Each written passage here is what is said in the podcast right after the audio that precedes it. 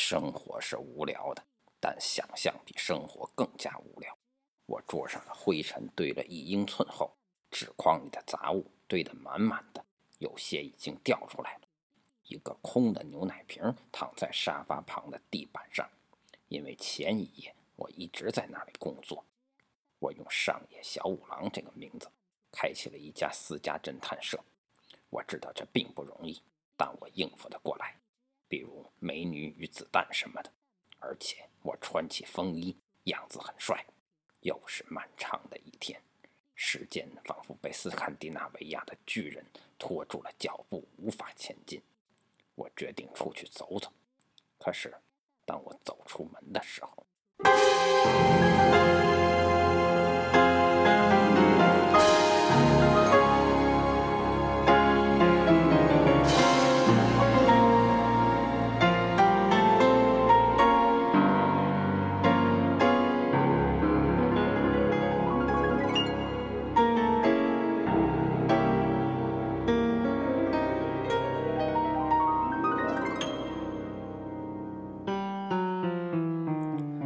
欢迎收听私房课陆一木的西方文化史之啊，今天本来要上演一出关于埃及的戏，可是啊，对不起，对不起，我没有办法正常的做这期节目，因为我的妻子她死了。为了调查她的死因，所以我在今天这期节目里特地请来了名侦探上野小五郎。你认为你的妻子？一定是被谋杀的，他有没有可能是自杀？不可能，为什么？因为他是植物人。嗯，这样一来，案情就全部揭开了。一个丈夫想另娶新的妻子，所以一直是植物人的妻子，因为他可能出于经济或伦理学上的原因，无法跟他离婚。谋杀或许是一种更为安全的手段，只要不被抓住。我不得不说，你的结论不着边际，不着边际，或者说毫无价值，毫无价值。我现在有一万个理由可以驳倒你，但我觉得那可以留给听众去自由想象就够了。如果真的是那样的话，这个故事应该出现在金田一、柯南、福尔摩斯或者是 Polo 的故事里，而不是这里。What？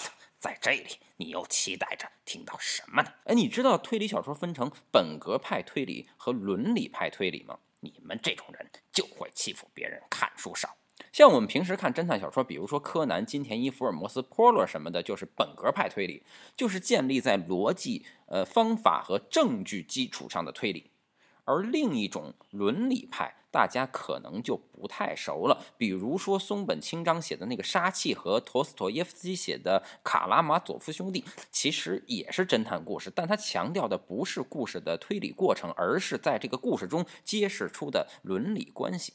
那你期待着这个案子会是个本格派还是伦理派？呃，都不是。我认为它应该是第三种，比如说叫。蛋黄派或者叫巧克力派，呃，这个是蛋黄派吗？呃，豆子，你就一点都不认为你这个一直躺在床上的妻子她是个累赘吗？你就不认为不能一直躺在床上的妻子是个累赘吗？你有一个这么美的妻子，你就不觉得她一直躺着不能动是一种遗憾吗？呃，一个女人，你就不觉得她总是躺着乱动是一种遗憾吗？嗯，难道他之前在床上乱动来着？这只是我对你的一个反问。那他这样的存在和死亡有什么分别呢？哎，你觉得睡着了跟死了有什么分别呢？睡着可以做梦，但并不是每个睡眠者都有梦吧？哎，你不做梦的时候也有对这个世界的感知吧？哎，只是这种感知它不是一种醒觉的感知吧？但这种感知又不属于你，对于你而言。睡着了和死亡又有什么分别呢？小五郎先生，你都快吃饱了。我花钱是请你来破案的，不是要你来吃蛋黄派的。虽然我很想配合你的调查，但我们的戏马上就要开始了。如果你还有什么话想跟我说，那么等戏演完。如果你愿意，就请坐下来看戏。豆子。敢肯定，杀死妻子的凶手就是这个丈夫本人。只是我们需要知道他是为什么和怎样杀死自己的妻子的。我想这些动机和手段，在他刚才的对话中已经告诉我们了。现在我需要的仅仅是一杯咖啡和一块黑巧克力。不过，我们还是先来看戏吧。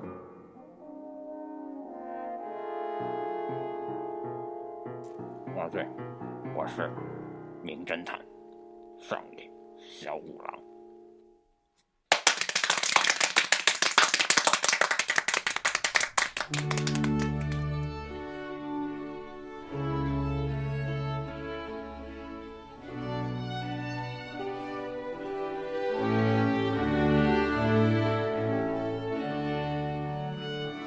今天我给大家讲一个：睡美人儿，白雪公主。睡美人儿。从前有一个公主从，前有一个公主，非常美丽，非常美丽，但是她死了。她没死，她睡着了，她死了，她就是睡着了。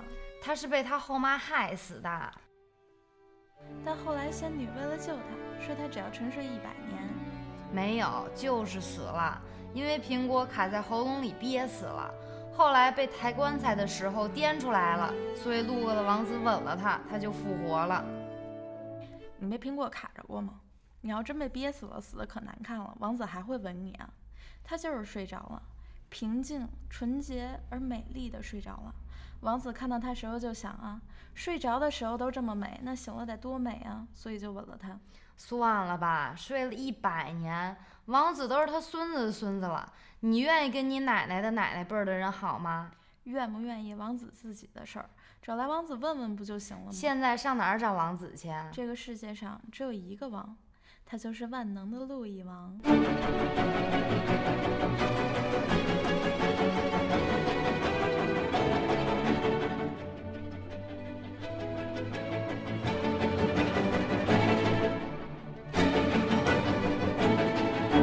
请问万能的路易王，如果你必须选择一位公主结婚，你会选择睡美人还是白雪公主呢？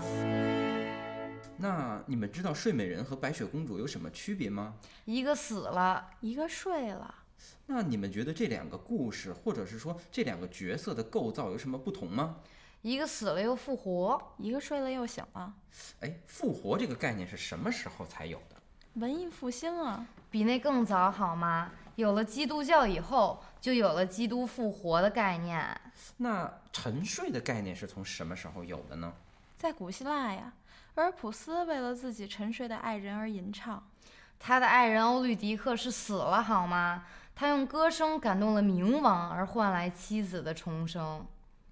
在古希腊的意义上，根本就没有纯粹的死亡，死和睡是等价的。凭什么？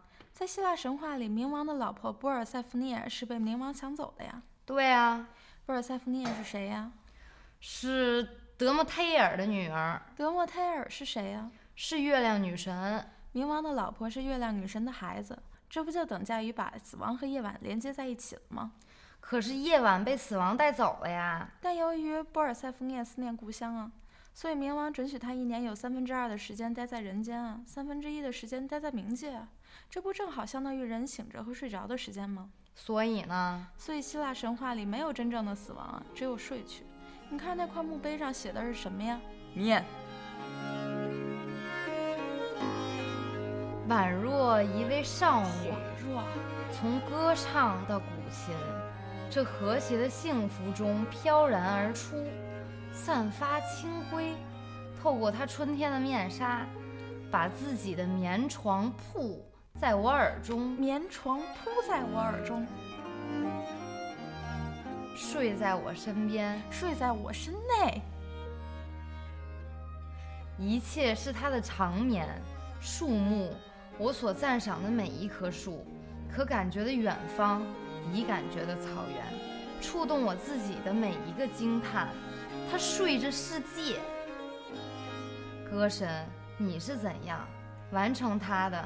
他居然不贪恋，过醒时之醒在。时之在，看他复活又睡去，何处是他的死？哦，你能否发觉，这个素材趁你的歌尚未消遣，消息，他从我深处向何？他从我沉向何处？宛若一少女。这是里尔克的给俄尔普斯的十四行诗，它充分地表达了对希腊神话语境下对死亡的理解和存在的理解。简单的说，在这里，死和睡是同构的。所以，尊贵的路易王啊，如果你是王子，你一定愿意去亲吻睡美人的，对吗？嗯，我一定要去亲吻睡美人。妈啊，我问你，俄尔普斯的妻子欧律狄克最后醒了吗？没有啊。希腊神话里哪一个沉沦到冥界的人最终回来了吗？除了鄂尔普斯，我不知道。尊贵的路易王，如果你真的去亲吻睡美人的话，你无非就像鄂尔普斯那样，在睡梦中沉沦，从而对所有人倾诉自己的悲伤。当然了，你是歌神。如果你愿意像阿波罗一样，在不可企及的月桂树下吟唱，那我也没招。而在希腊神话里，只有一个人真实的触摸得到了他有生命的爱人，谁呀？皮格马利翁啊！你说的是让雕像变活的那个？对啊。放屁！那不是复活，那是变活。在古希腊神话里，没有真正的复活。虽然不是复活，但那是把自己的生命和想象力注入一个对象的全部热情。十五世纪的小比几乎也是这样，让他笔下的爱人劳拉有了生命，就像基督一样复活了。这小逼是谁啊？彼得拉克呀！劳拉怎么就像基督一样复活了？首先，劳拉这个词和拉丁文中代表月桂树的露娜是一个词根，就是谐音。然后呢？然后，小比曾经在亚维农盛夏的教堂里看见一个少女劳拉在跳舞，后来就一直成了他灵感的源泉。那劳拉也没死了又复活呀？可是按照小比的自述，他见到劳拉的那一天正好是一三二七年四月的第六天，复活节前的星期五。也就是我们说的耶稣受难日，那也就是说，他不是把自己的爱人和信仰结合到一起了吗？一个真正高贵的路易，一个总是讲着西方文化史的基本原理的路易，怎么能偏离自己的信仰去爱呢？那我到底该去亲吻谁呢？哎！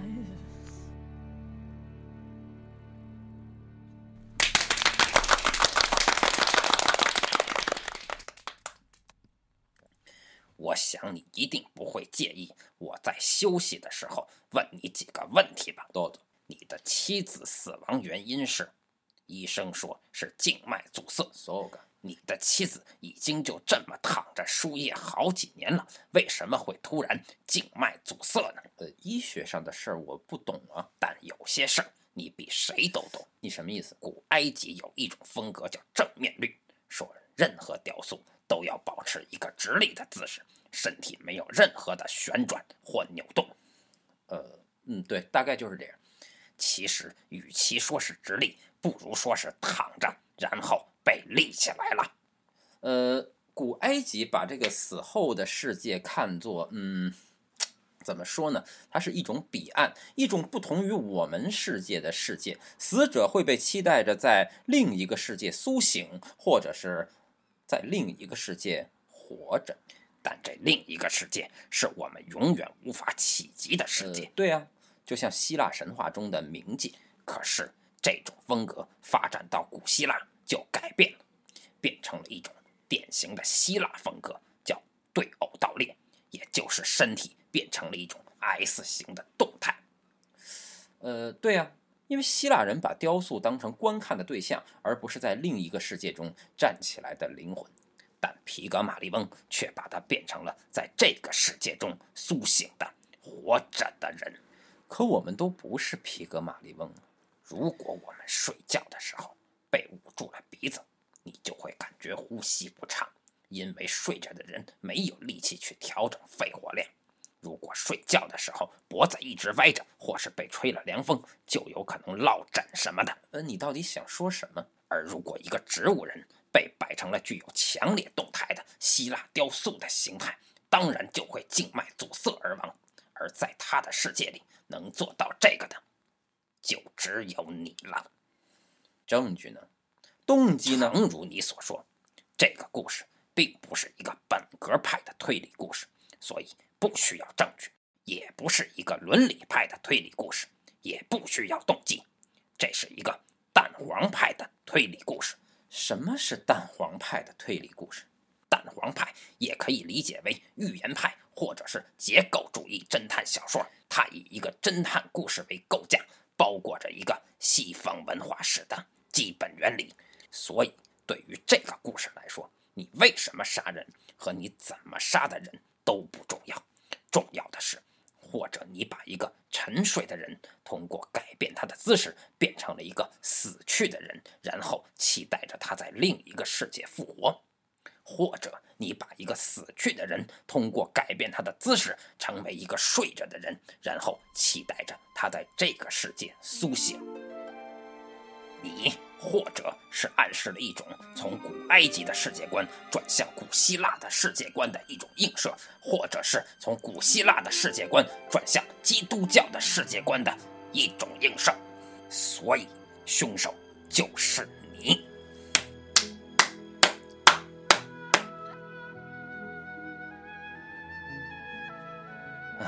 非常的精彩，不愧是名侦探。既然这样，我可以认罪，但我想请你帮我个忙。你的意思是说，在你入狱之后，请你吃掉所有的蛋黄块？我是想请你假装成我，把下面的戏演完。我，喂，我做这一切的目的是期待着我的妻子会在这场戏中重生。可是以我的能力。即使他重生了，我也找不到他。但你的出现让我相信，也许你能找到他。就算我能找到他，但我不能让他重生。你可以的，只要你能对他念出我的名字。你的名字，我的名字，我叫……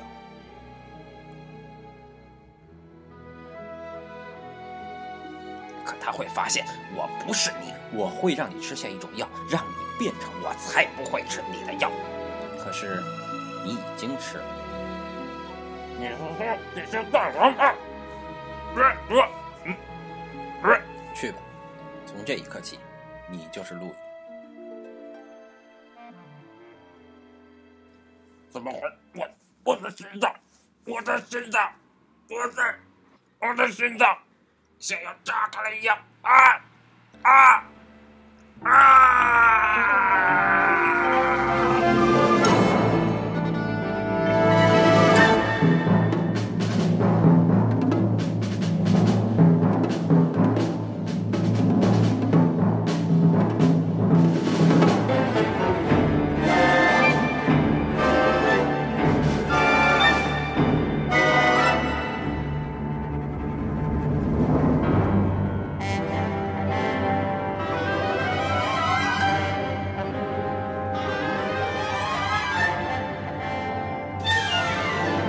随着时代的推移，神话与图像的解读困难与日俱增。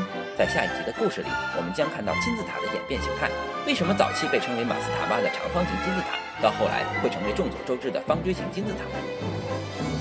为什么埃及人会把木乃伊的内脏分装在四个罐子里，由荷鲁斯的四个孩子守护？如果死者的雕像真的能在另一个世界站起来，那么被谋杀的妻子会在这个世界里再生吗？为什么胡夫王的墓室会从金字塔的下面改到金字塔的里面，同时又在金字塔上开了两个奇怪的天窗呢？